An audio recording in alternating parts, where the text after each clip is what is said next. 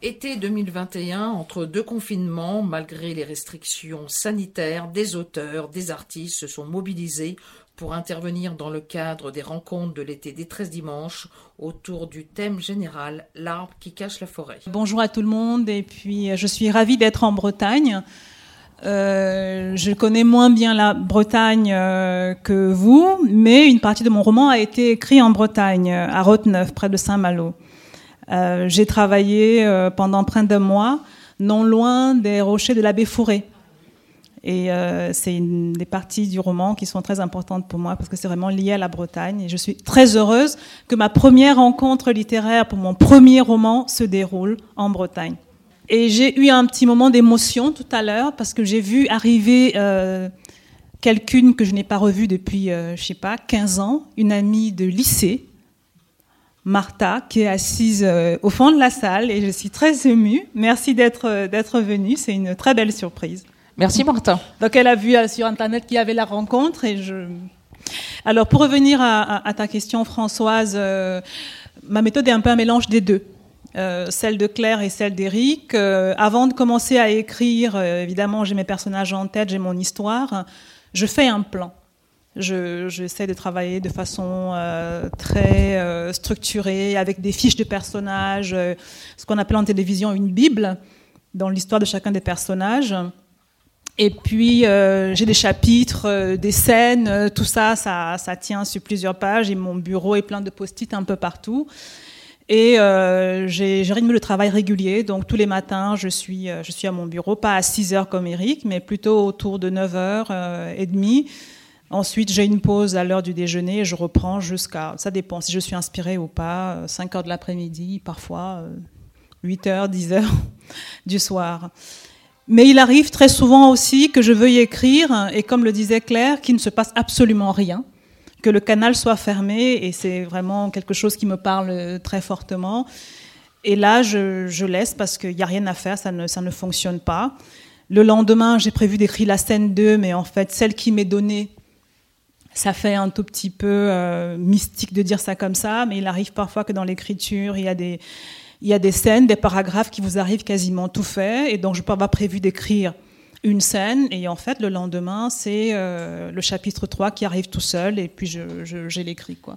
Je suis beaucoup mon intuition aussi, et je ne me je ne reste pas euh, figée à, à un plan, un programme, mais pour quelqu'un qui est qui a plusieurs euh, lections artistiques comme moi. Je fais de la photo, je fais des films documentaires. J'ai besoin d'avoir un, un canevas, un canevas qui est un canevas, c'est-à-dire qui, me circonscrive et me force à travailler simplement tous les jours, euh, comme si j'allais au bureau, euh, bureau ordinaire, quoi.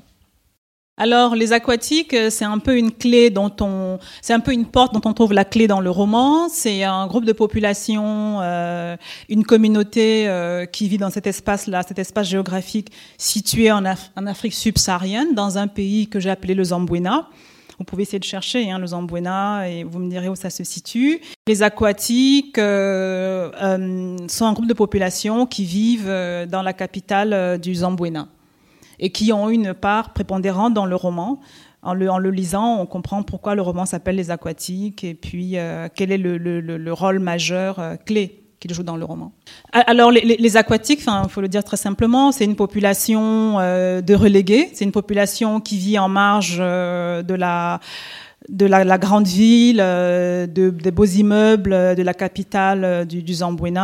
C'est une population qui a réinventé un mode de vie et qui en même temps est le reflet au fond de ce que nous sommes tous, même si elle représente pour beaucoup d'habitants du Zambouena l'altérité, la, la, la, différence euh, et, euh, et, et, des personnes qu'il faut tenir à distance.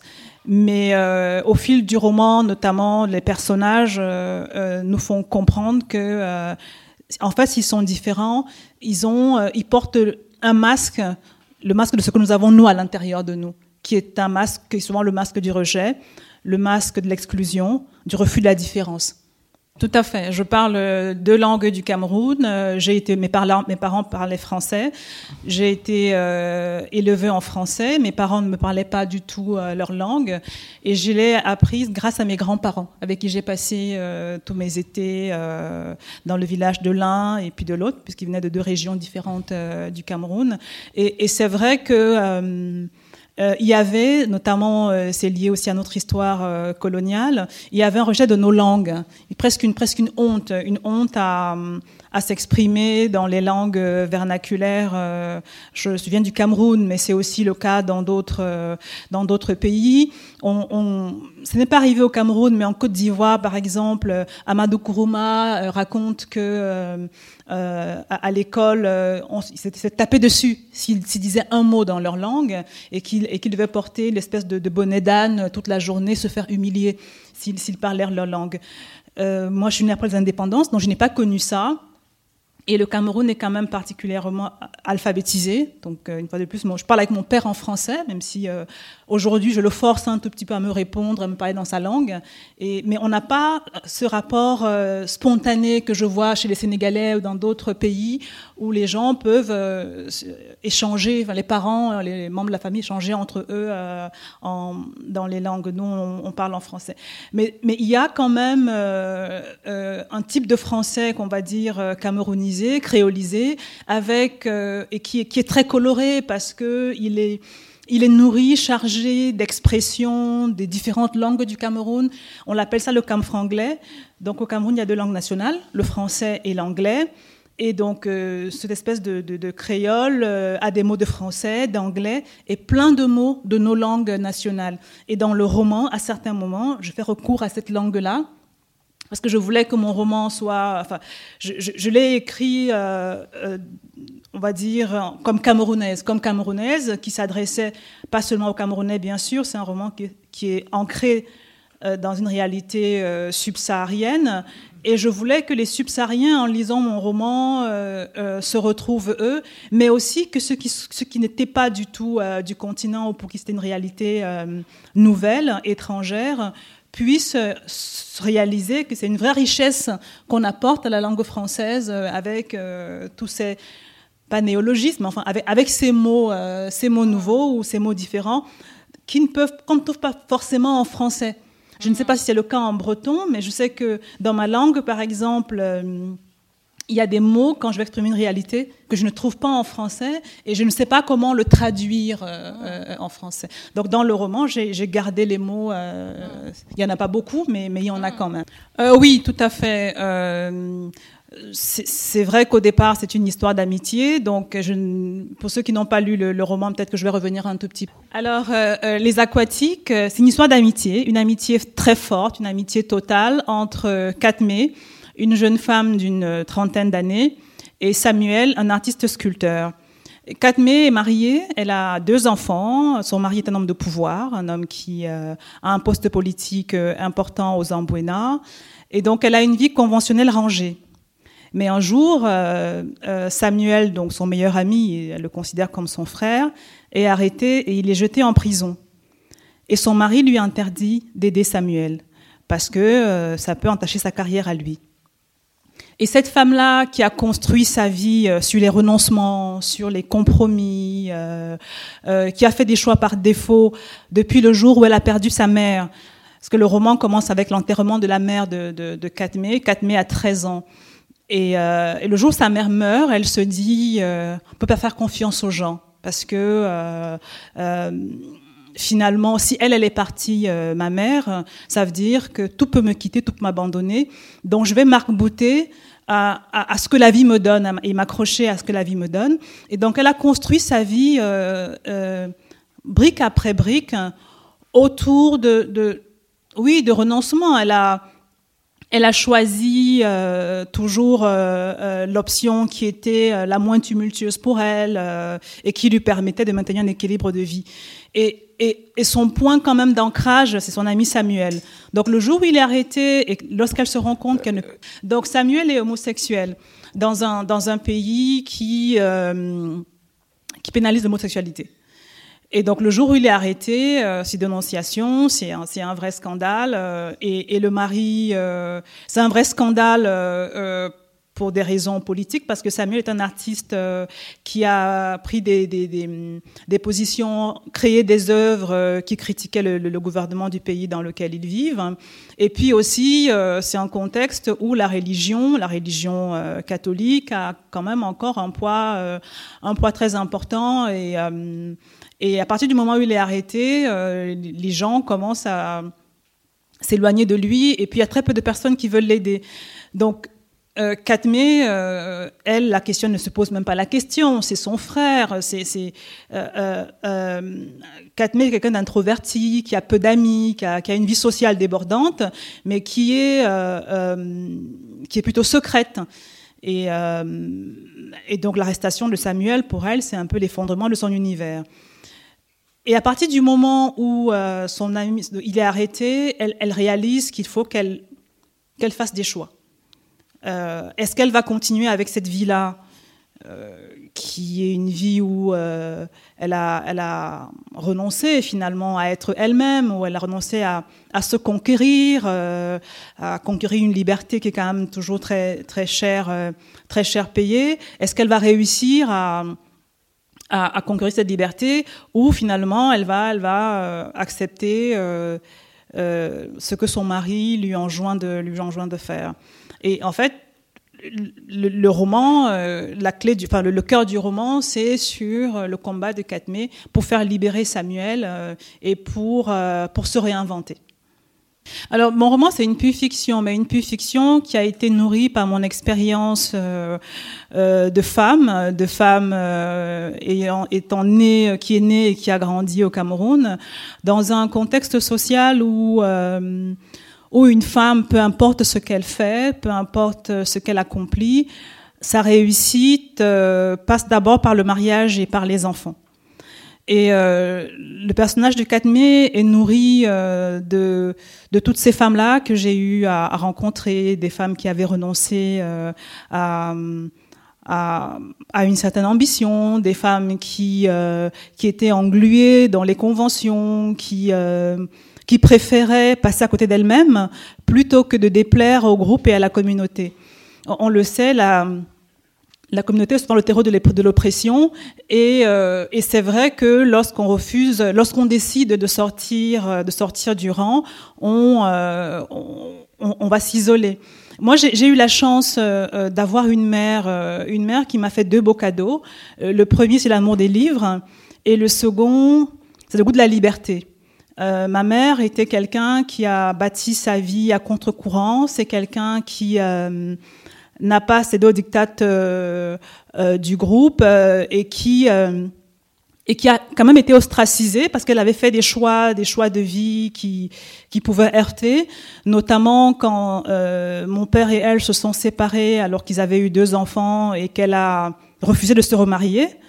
Elle avait eu plusieurs propositions de mariage, elle a refusé et elle a élevé ses enfants. Ça, c'était quelque chose qui n'était pas admis.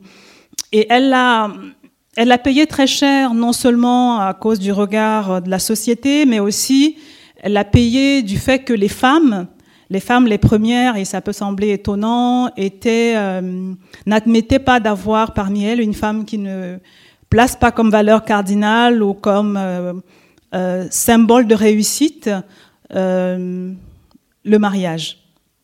Donc Katmé a été euh, nourrie par par ces histoires-là de, de, femmes euh, qui, qui, vivent une vie assez superficielle, l'histoire de ma mère, et puis aussi par ma propre histoire, qui est une, une histoire euh, de, de, de, choix, de choix difficiles, de choix à contre-courant. J'ai euh, très tôt euh, liquidé le joug que le groupe peut faire peser sur la communauté. Je vais pas raconter ma vie ici, mais enfin bon, ça n'a pas toujours été très simple de, de, de faire ces choix-là mais je savais que c'était le prix à payer pour, euh, pour m'inventer moi-même. Et, et, ça, c'est quelque chose qui a été le moteur de ce roman. La deuxième, la deuxième, euh, euh, le deuxième sujet dans le roman, après l'émancipation féminine, c'est l'homosexualité. J'ai grandi dans un contexte où j'entendais dire de tel oncle, de tel cousin, dont on avait découvert qu'il préférait les garçons, qu'il fallait l'éviter, qu'il irait en enfer, euh, qu'il serait damné, et qu'il ne fallait pas lui parler. Et toute petite déjà, je me disais, mais c'est terrible, je ne reverrai jamais tonton tel euh, parce qu'il aime les garçons, mais pourquoi? Et, plus tard, j'ai réalisé que le premier ostracisme que subissent les homosexuels euh, en Afrique, enfin un peu partout d'ailleurs, hein, mais dans mon, mon entourage, c'était celui, c'était celui de, des proches, en fait. C'était le premier verdict, le verdict qui vous tue socialement. Et, et, euh, donc, le roman s'est conçu de manière assez naturelle autour de Katmé qui veut s'émanciper, non, que la vie force à s'émanciper, c'est plus juste de dire ça.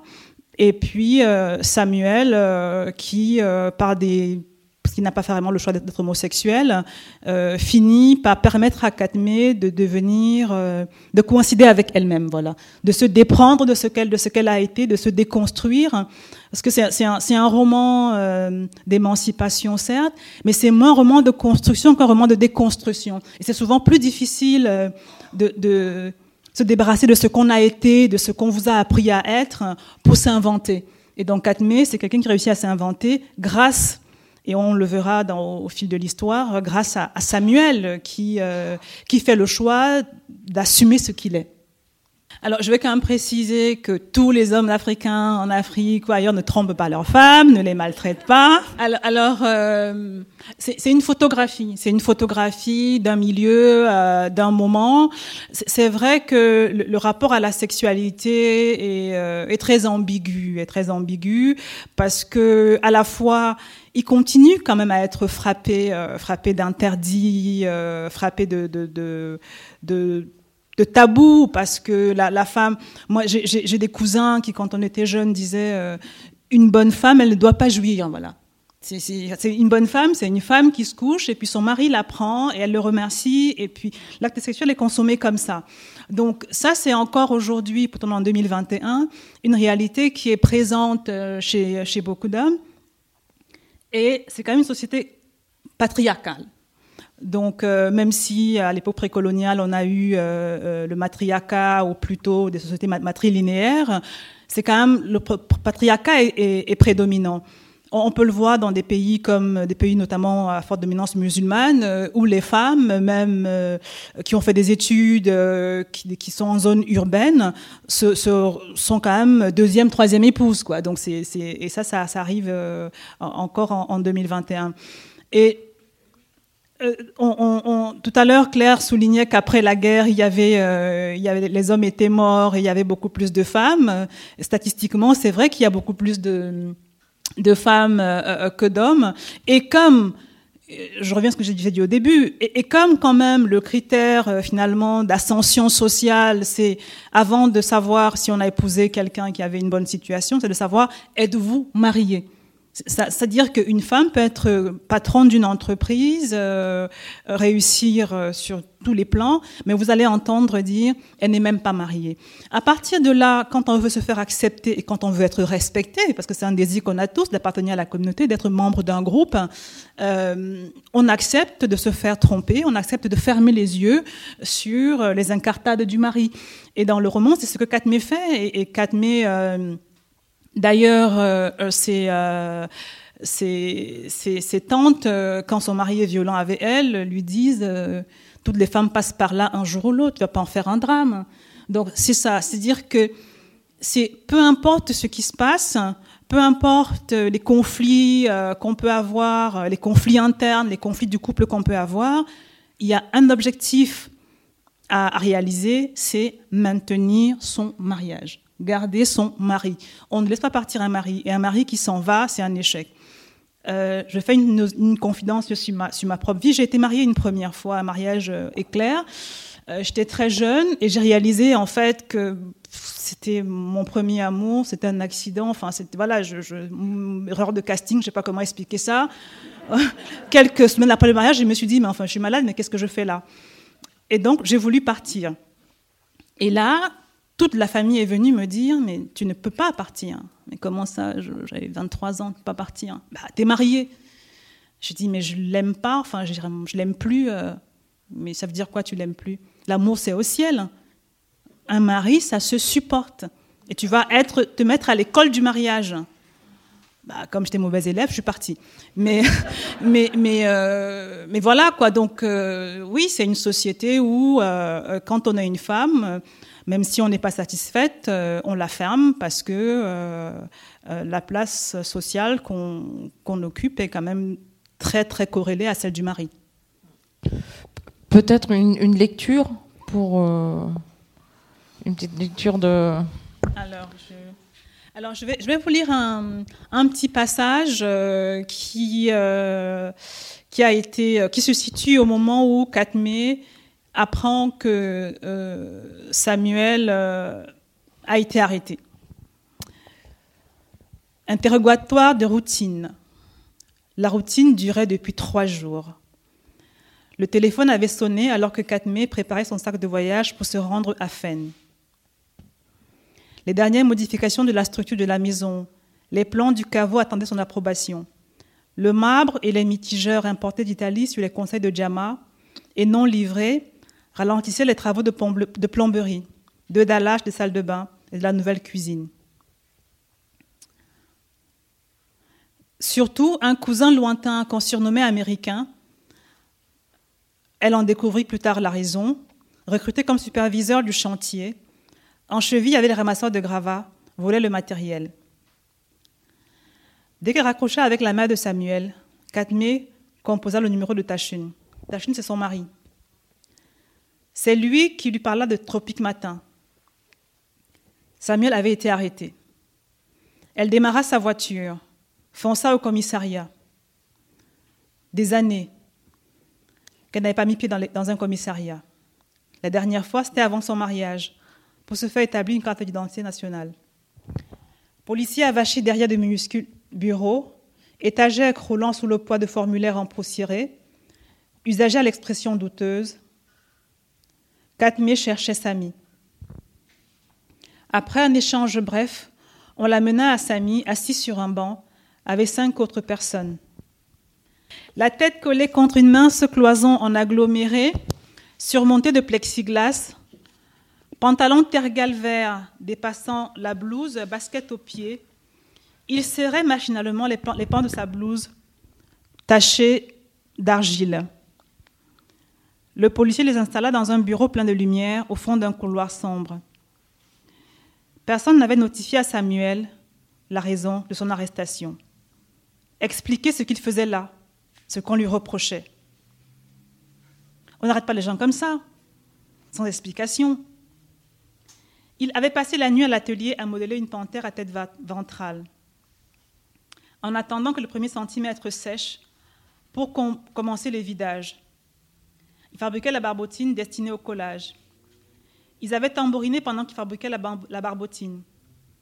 Il avait fini de poncer la terre sèche et la mélanger à l'eau. Les policiers avaient tapé à la porte.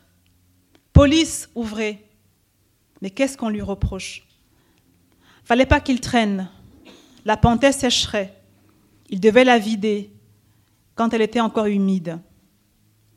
Si elle séchait trop longtemps, elle durcirait. Si elle durcissait, c'était foutu. La pièce serait perdue. Il devrait recommencer si la panthère durcissait. Cinq jours et cinq nuits qu'il luttait avec le grès. Il était loin d'avoir gagné. La panthère était née, il la patinerait, les pattes seraient bleues, six pattes, elles auraient six pattes. C'est le client qui la voulait aux pattes bleues et décapitée.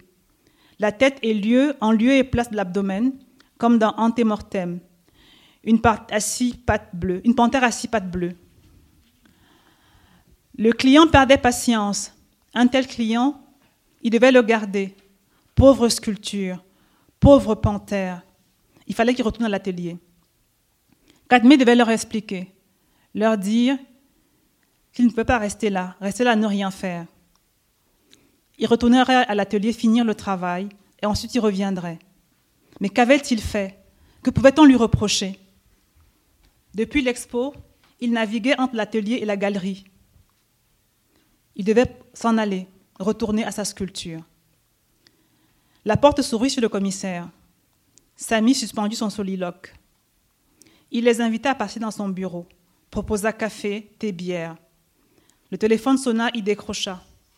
Il hocha vivement la tête, répétant Bien, Son Excellence. Bien, pas de problème. Ce sera fait, Excellence.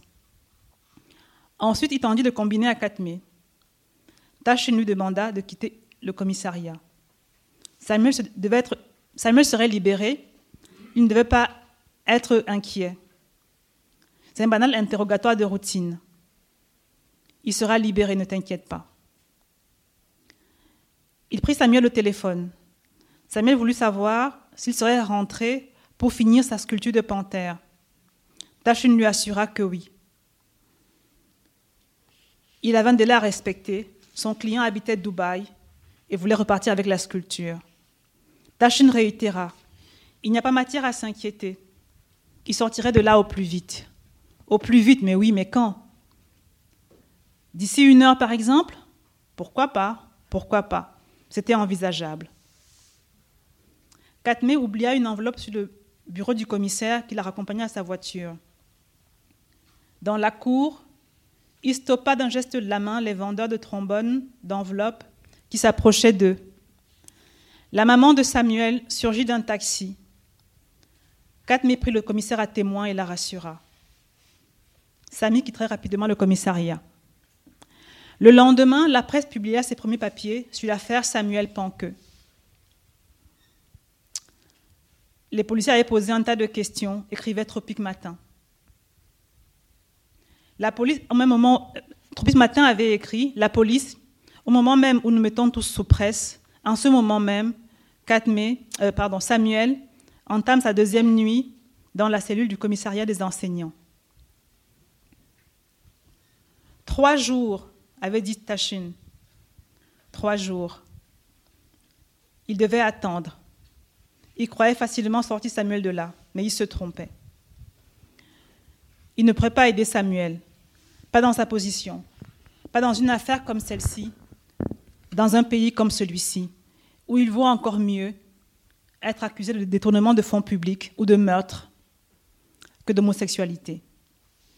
Pas après que Samuel se soit mis à dos leurs amis avec son exposition réquisitoire. Quand on effarouche le régime, on s'arrange pour être exempt de tout reproche. Et puis Samuel, c'est pas la cible, mais lui, lui qu'on veut salir, lui qu'on veut briser. Il n'interviendrait pas. Samuel serait libéré, aucun doute, il serait libéré, mais lui n'interviendrait pas. Alors, je pourrais dire que euh, c'est un extrait qui euh, est quand même le point de bascule dans l'histoire du roman. C'est vraiment l'instant d'inflexion dans la vie de, de. C'est le, moment où euh, elle est forcée à, à se confronter à, à son mari, quelque part, y a tout ce qu'il représente, à l'univers qu'il représente, cet univers, cet univers de, de, faux semblants, cet univers euh, de, de, corruption, de détournement, et puis aussi de, compromission pour pouvoir accéder à des postes, à des postes euh, politiques importants. Je pourrais dire tout ça, mais la vraie, la vraie raison, c'est que c'était un hasard, en fait. J'ai ouvert le roman et je suis tombée dessus. Alors, j'aime souvent quand même préciser qu'on n'est pas plus vertueux au nord qu'au sud. Hein. C'est vrai que la différence, c'est peut-être les garde-fous, mais les affaires de corruption, on en a aussi ici, on en a dans, différents pays. Euh, peut-être que euh, euh, le problème en Afrique et aux Zambouena que je décris, c'est le, le, niveau de corruption qui est quand même généralisé, où toute la société est gangrénée par voilà, par, par, la, corruption. Et, et, dès, le départ, Samuel sait, Samuel sait qu'il est arrêté pour, des raisons fallacieuses et, que s'il ne, il ne, corrompt pas, euh, Samuel et Katmé savent, s'ils ne réussissent pas à corrompre euh, les juges, les gardiens, euh, il, ne, sortira pas. Mais ce qui est intéressant aussi, c'est que Katmé et la famille de Samuel mettre sur pied une espèce de plan de bataille, de corruption. On va corrompre, euh, d'ailleurs, à un moment, ils disent le moindre avorton qui peut nous aider. Mais, mais ça ne marche pas. Ça ne marche pas parce qu'au-dessus au -dessus de la corruption, il y a la nécessité de ne pas se dresser contre l'État, contre le régime, en fait. L'État, ça ne veut rien dire contre un régime politique, un régime comme celui-là, un régime autoritaire, dictatorial. Et ça, je, crois que malheureusement, dans beaucoup de pays d'Afrique subsaharienne, euh, euh, c'est encore, ça mine plus la société encore que la corruption qui effectivement est présente et a déstructuré complètement toute la société. Oui. Et, sur l'art contemporain, parce que c'est quand même aussi un artiste, il y a le personnage de, la galeriste qui est... Ah, ça t'a parlé, ça bah, euh, tout m'a parlé. Moi, moi, je suis une lectrice euh, à 4 heures du matin qui m'identifie à tous les personnages. Mm. Ah.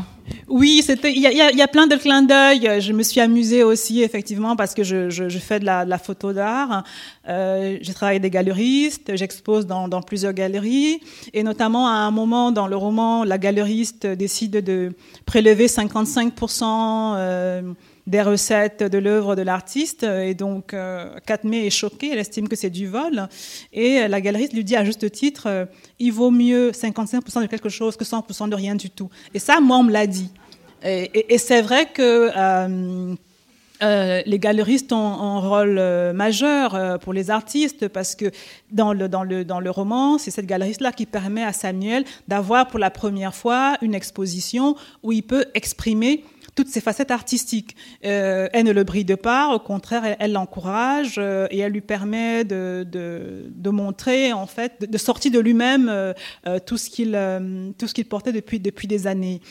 Le, pourquoi ce choix de l'art contemporain? Parce que je crois que dans nos sociétés aujourd'hui, notamment en Afrique, euh, il est très important, c'est encore peut-être une des poches de résistance qu'on peut avoir, l'art, même si dans le roman on voit bien que euh, ce n'est pas sanctuarisé et qu'on peut, on peut se retrouver, euh, on le voit dans d'autres pays comme en Russie et ailleurs, on peut se retrouver très vite sous les barreaux parce qu'on a créé quelque chose qui, qui déplaît.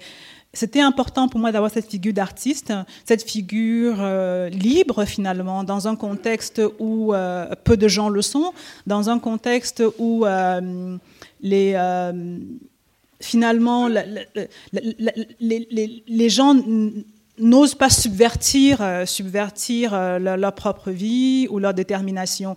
Et Samuel, qui risque quand même la peine de mort pour homosexualité, choisit lui de subvertir sa vie et, c'est le seul dans le roman euh, qui, euh, dès le départ, essaie d'être lui-même.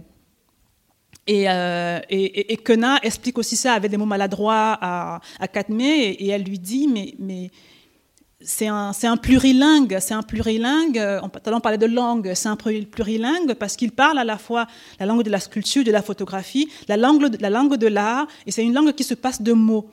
Et euh, je, crois que ceux qui ont lu le roman m'ont dit, euh, euh, dit plus d'une fois, oui, c'est des scènes, des scènes qui nous parlent. On ne comprend pas tout, mais elles nous parlent. Et pour moi, c'était vraiment très important d'avoir pouvoir aussi avoir cet échange-là sous une forme non verbale, même si c'est des mots qui sont écrits, sous une forme non verbale, mais qui permettent d'accéder à l'autre à travers simplement une œuvre qui est une sculpture ou une photo. Euh, mais on se rend compte aussi dans ton roman que la plus grande des résistances à l'évolution, bon, il y a la corruption des politiques, euh, il y a des difficultés de, mise en œuvre, comme tu dis, c'est pas sanctuarisé, mais la plus grande résistance, c'est le populaire quand même. Tout à fait. C'est les gens, et c'est ça le plus effrayant. C'est comment changer une société quand la société ne veut pas être modifiée. Oui, c'est ça. C'est-à-dire que euh, c'est une réalité qui nous est, qui nous est commune. Hein. Euh, les, euh, finalement, on légifère sur certains sujets quand la, société se sent prête ou quand il y a des mouvements sociaux qui, sont, qui sont favorables. Et les sociétés, malheureusement, en Afrique aujourd'hui, une fois de plus, il n'y a pas qu'en Afrique, sont quand même très homophobes. Et enfin, le plus dans, le roman, il y a des personnages qui disent, ben oui, mais c'est leur, euh, conception euh, de, la justice, de la loi. Euh, on va pas faire du relativisme juridique, mais dans ce pays, c'est comme ça, c'est normal de d'arrêter condamner les, les, les, homosexuels. Donc, qu'est-ce que je peux dire Effectivement, si, dans les sociétés les gens ne sont pas prêts, il est aussi important que que même si les gens ne sont pas prêts, que les personnes qui sont là pour gérer la société, pour gérer la cité, qui sont, qui sont élus, puissent avoir, puissent être éclairés. Parce que ça permet aussi, euh, c'est un, mouvement euh, qui paraît dans les deux sens, un mouvement où, euh, où les politiques réussissent à, par un travail de pédagogie, de, de j'en sais rien, oui, de, et, législatif, euh, en changeant les lois, faire comprendre que les sociétés doivent pouvoir, euh, pouvoir avancer. Mais les résistances, euh, résistances notamment au changement, oui, c'est une réalité qui est commune aux Ambuena, mais à tous les pays, oui.